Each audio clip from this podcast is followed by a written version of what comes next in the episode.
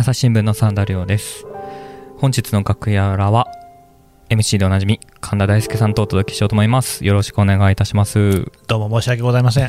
本当にあの、私みたいなもんが本当に。いやそんな急に謙遜でスタートしていやいやいや、やっぱね、これまでにね、はい。聞いたことのない人の話聞きたいっていう方が多いと思うんでですね、本当に。いやでも今回はちょっと僕も聞きたいことがあってそうですか？お呼。びしたんです。そんなことないでしょ？あなた、はい。え？夏休みに入って、他の記者が都合がつかないから、私で手っ取り早くええ番組を成立させようという、そういう思惑なんじゃないんですか？そういう思惑は2割ほど。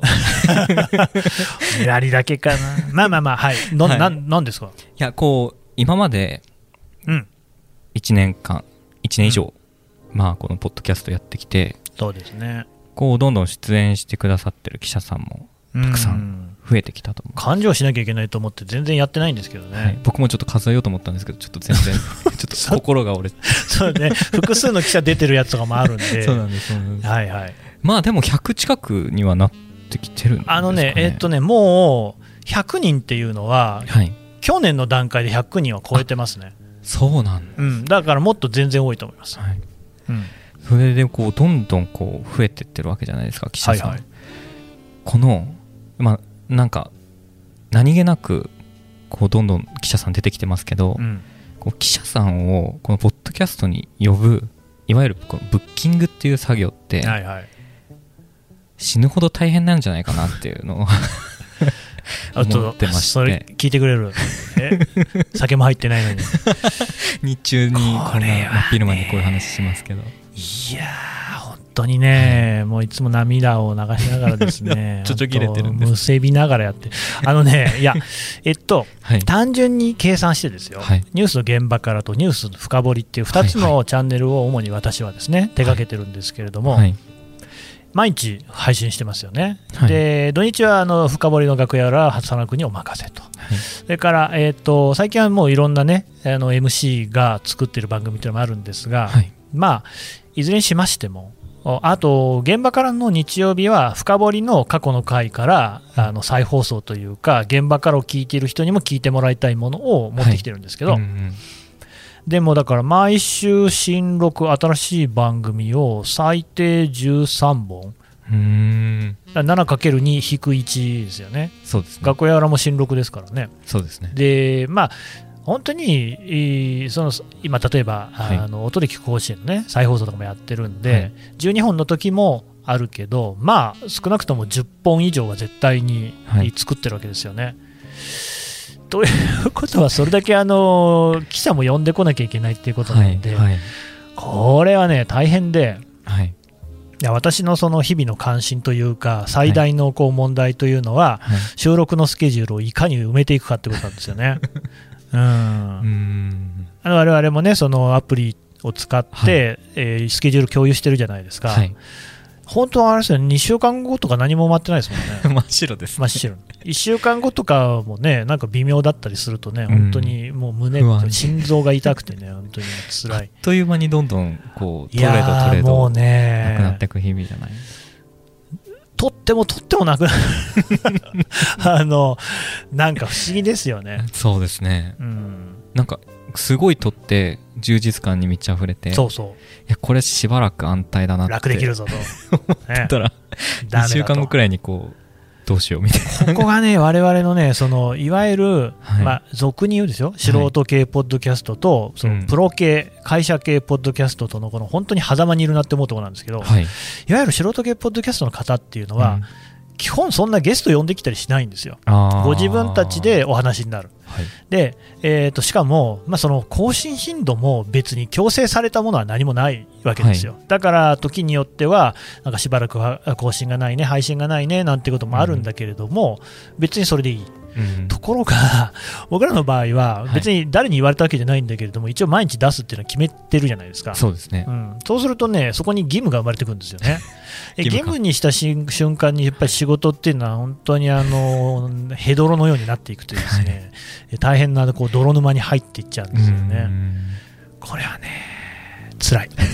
辛いんだ。記者をブッキングするといえど、まず何をきっかけでうん。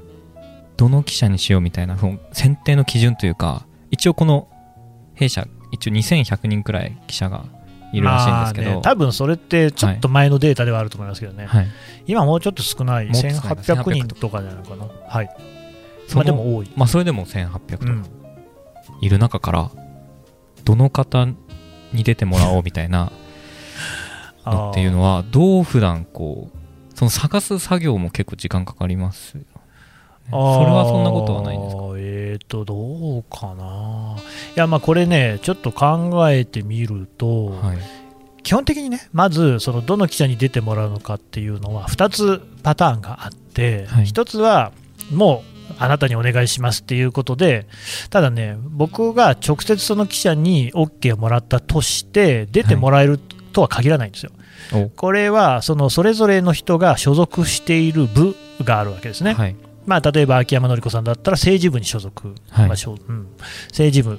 とエリカさんだったら経済部、東京経済部、えーとかね、そういうのがあるわけですよ。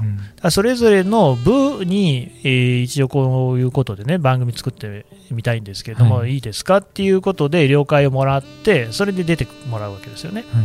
うん、で、まあ、そういうそのこの人にぜひ出てほしいんですっていうふうにお願いする場合もあるんですけれども、はい。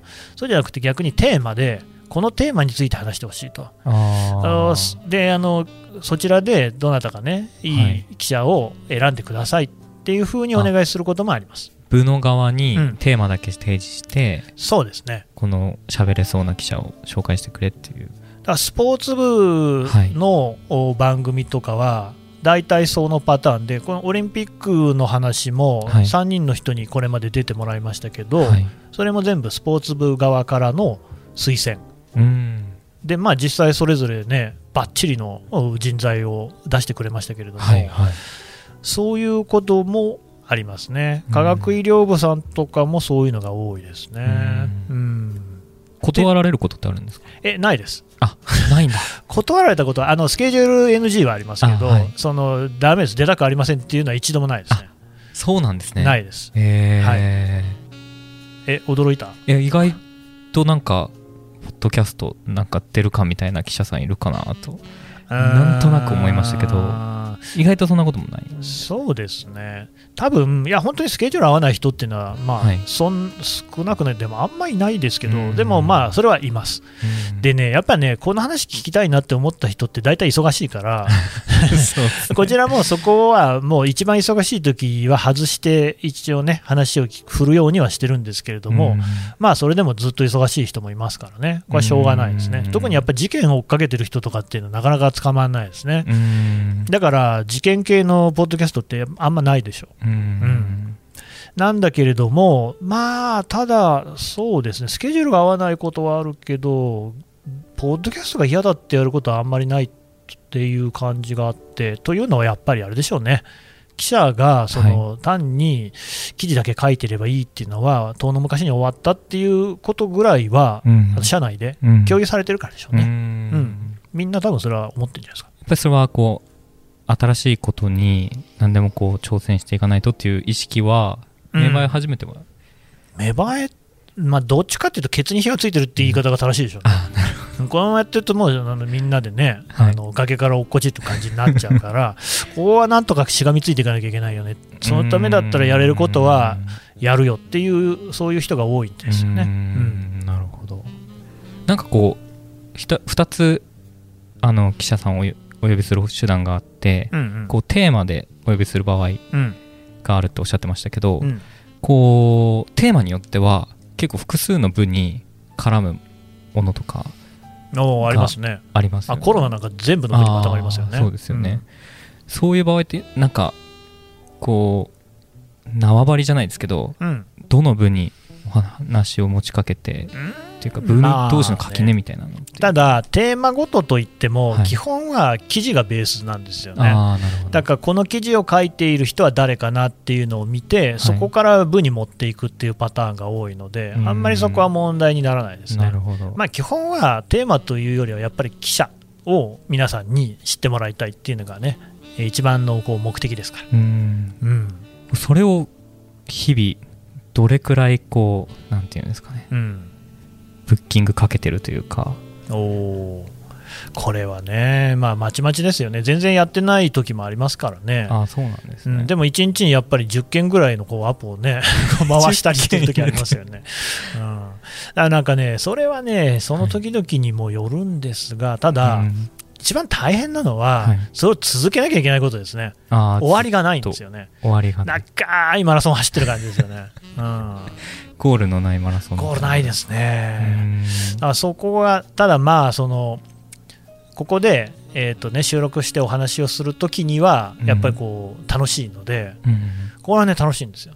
ここに至るまでの苦行だと思って、そこはですね、頑張ってます。なるほど。うん、こう1年やってきましたけどまだこの人呼びたいみたいなのはまだまだいる、ああ、います、います、もちろんね。ううんこれからバンバンまたね、新しい人出してもらいきますし、はい。あとだから記者以外の人ね、あのビジネス部門の人も、これまでに安藤さん、安藤翔一さんにもね、はい。出てもあれがまたね、好評でね、あそうですそうですね、大体そうでしょ。う、朝日新聞のコンテンツで、あんなにはっきり読売新聞のこと話してるのないと思いますけど、確かに。ああいうそのだから今までそう朝日新聞の、ね、出役といいますか、うん。表に、基本記者がだったじゃないですか、うん。そうじゃないと、他の部にも面白い人いっぱいいますんで、そういう人もぜひ出していきたいですね。なるほど、うん。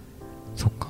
じゃあこうブッキングした時は気づかなかったけどこう喋り一緒に喋ってみたらあこんな面白い人いたんだみたいな気づきみたいなのも結構ありましうん。ただからまた引き合いですけど、やっぱ第1号は秋山さんでしょうね。あ秋山さんの記事は前から知ってましたけど、はい。秋山さん、記事もうまい、記事もうまいって失礼ですね、記事がうまい。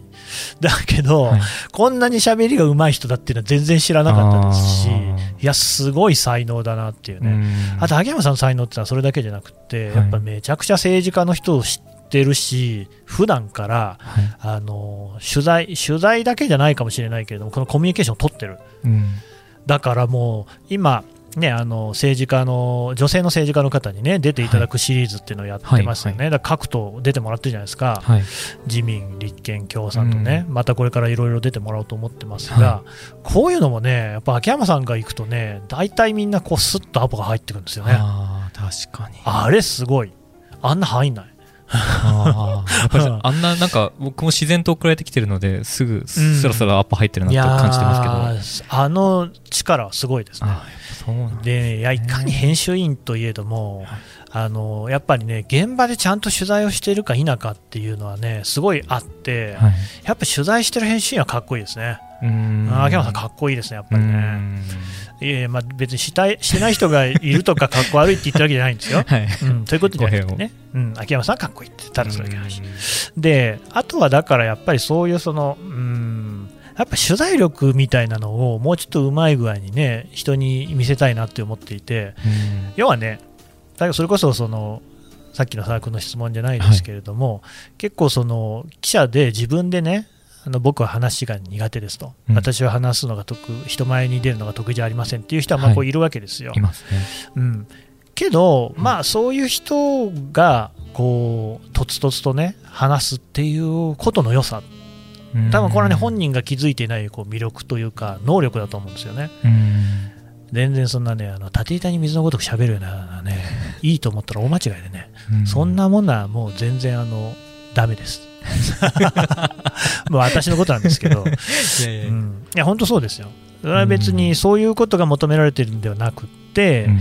中身ですからね。うん。だから、その、うーん、秋山さんはだからそういうのとは違いますけどね、そのなんていうか、本当に喋りもうまいんであれですけど、そんなに喋るのが上手じゃなくっても、話が伝わってくるなっていうのはやっぱ明らかにあると思うんですよね。そういう人と話せるのは嬉しいですね。ううん。ん。なんかこれまで印象に残ってる記者さんとかいらっしゃいますか？そのパターンで言うと。いやー、えっとね、まあ、例えば、はい。さあの何の話だっけ、えー、と外国人あ、国籍のない子供の話をしてもらった藤崎真理さんっていう東京経済部の人とかいて、彼女は決してその話上手なタイプじゃないんですけれども、まあ、話、中身があるんですよね、でやっぱ真摯に取材しているのが伝わってくるから、うん。あすごい、あ良かったなって思いましたね。うん。うん話うまい人もいいますよね、あのー動物動物の話してくれた小坪さんとかね、小坪優さん。面白かった。あの人、本も面白いなと思ってたら、あの喋りもすごいなんかて丁寧で、うん。なんていうのかな、気をてらわない中に、その、面白さが溢れているっていう感じうん。が、すごい、こう取材の厚みを感じさせますね。確かになんか言葉をこうちゃんと一言一言選んでるうんうんのにこうスムーズにすごい面白いみたいなうんうんそうそう。いや、やっぱでも基本的に記者はみんな喋れますね。あそうですかみんないろんなこと言うんだけど喋れますね。皆さん結構喋れない私は無理だみたいなの結構言われる方多いですけど多いですね。こうスタートすると結構皆さん楽しそうに喋ってくれるケースは結構多いかなっていうのは確かにね、ね。だからなんか、まあ、ひょっとしたら前も言ったかもしれないですけれども、その漫才師のね、矢野兵道のね、はい。兵道さん、はい。これはね、もうあのトークの達人と言われていて、滑らない話とかでもね、はい。あの M M な MVP じゃなくて、何でしたっけ、あれはね、まあ、なんかある、そのはい。一等賞みたいなのを取ったりっていう、そういう方なんですけれども、この人が後輩の、ね、芸人さんに、どうやったらそんなにトークを上手になるんですかっていうふうに聞かれて、うーんって言って、どうしよう、これ、喋ろうかなって言って、まあ、迷った挙句に言ったのが、書くんやっていうことで、書くと、その、まあ、頭が整理されるっていうのもありますし、はい。あとこう物事をこう話す時の筋道みたいなのが文字化されてこうちゃんとこう、ね、実体化されると。うん。でそれによって順序であるとか分量であるとかその話す、ね、時に使えるものっていうのが浮かび上がってくると、はい記者のやってることで毎日それをやってるわけですから、うん。うん。だからみんなその話し始めれば話せるんですよね。うん。なるほど。いやね、なんか記事を書くことっていうのと、ポッドキャストで話すことっていうのの違いさえ飲み込めれば、あとは、うん。あのみんな話せますね。なるほど、もうその書いてる時点で結構こうまとまそうそう思考がまとまってきてるという。かうん真面目な人いいですね。あのロンドンの東田君とかね。あどうださ やっぱ真面目な人の話は聞いててね、すごくこうね、こうグッとくるものがありますね。うんあまあ、別の意味だと、のりきょう君とかね。ああのりきょうさんのりきょうの話はいいか。結構登場されてます のりきょう君はね、こうね、またね、結構聞いてくれてるんだよ、ポッドキャあストでねーリスナーうん熱心なにやつきながら聞いてるらしいんでね、あんまりこう鼻の下を伸ばさせない方がいいかなっていうね。えでもなんかこうやっぱりリスナーの方からも、うん。こうポッドキャストで初めてその記者さんの記事は読んだことあるけどその記者さんの声を聞いたのは初めてで。えいや、でも僕もそういう人ばっかりですあよ。そうですよね、うん。でこうそのポッドキャストを聞いてから新聞とかデジタルとかで記事を読んだ時にその人の声で再生されるようになりましたみたいな声も届いてたりとかしてそれはなんかまあそれは本当ポッドキャストやってて本当に良かったことの一つだなっていうかやっぱりその人の声ってやっぱり結構性格とか人柄とか出ると思うので、ただでもそれもだから、はい。結構こちらのこう責任だなと思うんですけれども、はい。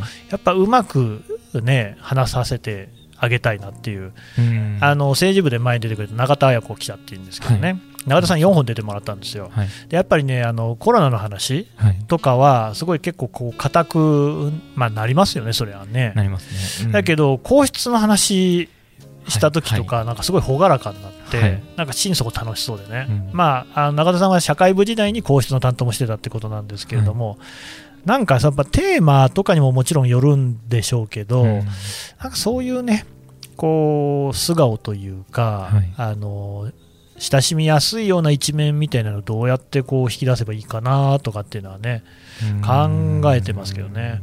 うん、そこも含めてでも、見据えてブッキングするってかなり難しい。いやいや、見据えてないです。どんな人でもはい。そういう一面ってのは絶対あるので、あなんか変なこと聞いたりしようと思ってるんですけどね。うん。ー必ず変なことを聞いて。そうですね。必ず、まあだからそれが典型的に出てるのは、秋山さんに連れてってもらってる政治家さんの会なんですけど、もうす最終盤にですね、わけわかんないことぶち込んで、あの素顔をちょっとね、引き出せればいいかなっていう感じなんですけどね。えでもあそこでまた秋山さんと違う角度からあの、まあまあ。質問が。それはもう秋山さんのね、大きいそういう、まあ、筋道があってのことですから、はい。うん。でそこにその角度をつけるっていうのは、全然秋山さんのね、筋道だった質問に比べたら、もう簡単なことですよ、そんなのはね。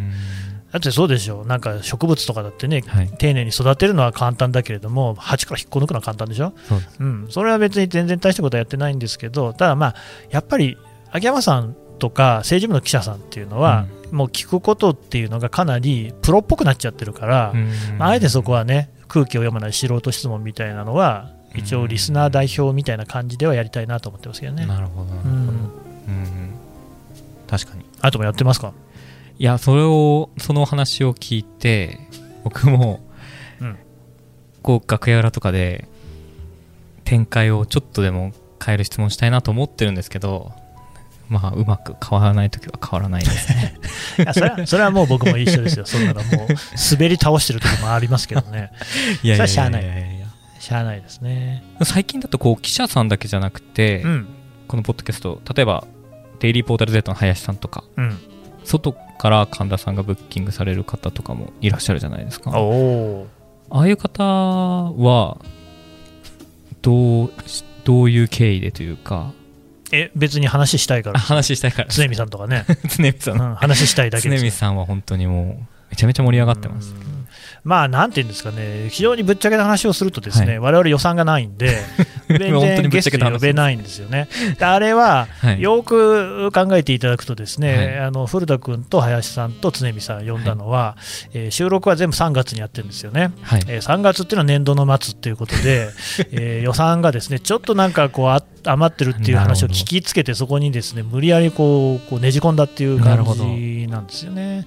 だからその後のこうゲストのねはい。方出ていただいている場合っていうのは全部その他の出向部があのそういう責任を持ってね 呼んでくださっているのにな我々乗っかってるというだけで東畑海人さんとかね あれオピニオン編集部さんでやっていただいてるっていう、はいなるほど。え悲しい。話になるーかなかまあね。まあでも、はい。そうゲストの方をこうバンバン呼んではい。いいよって言われても、まあ、うん記者を呼び続けますけどね。あそうですか。うん。うん。まあ、私の目標はそう記者のプロデュースですから。うん。うん。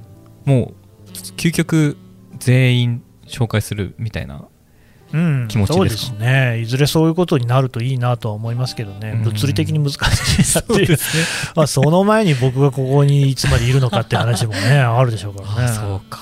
会社員ですもんね。うん。そうですよ、はい、僕もいついなくなるかもわからないですしね。そうなんですよね、困るな、確かに。いやでもここまでこう関わってるとどこにいても例えば記者に戻っても、うん、ポッドキャストにはポッドキャスト発信っていうのは一つのなんか発信の手段としてやれたらいいなっていう気持ちは生まれます、まあ、特に佐野君の場合はね、一人で何でもできますから、いやいやいやいやいやいや。うん。うんまあ、一つ番組持ってもらうとね、はい。こちらもブッキングの手間が減りますんで。ちょっと神田さんの毎週一働き方も、枠ね、うん、真田君アワーみたいなの作ってですね、はい。うん、やってください。僕の方もちょっと伺った話参考にしながらブッキング頑張りで、ま、頑張りたいと思います。そうですよ、あなた。ね、楽屋裏のブッキングだってもっとちゃんとやってもらわないとなと、こうやって私を呼ぶ羽目になりますからね。一大丈夫なんですか番手軽なブッキングで妥協してる場合完じゃない全なお手軽物件ですから、これはね。えーいや、でもこれからますますね、はい。さまざま多様なね、はい。多彩なゲストをお迎えするっていうことでね、楽屋裏も。そうですね。ちょっといろいろとこう動いてますね。動いてうん、ちょっと新しいところにも手を出していこうかなと思うのでですね。ご期待いただければなと思いますはい、というわけで今日は神田さんでした。ありがとうございました。ありがとうございました。朝日新聞ポッドキャスト楽屋裏ではリスナーの皆様からトークテーマも募集しています。ハッシュタグ朝日新聞ポッドキャストでつぶやいてください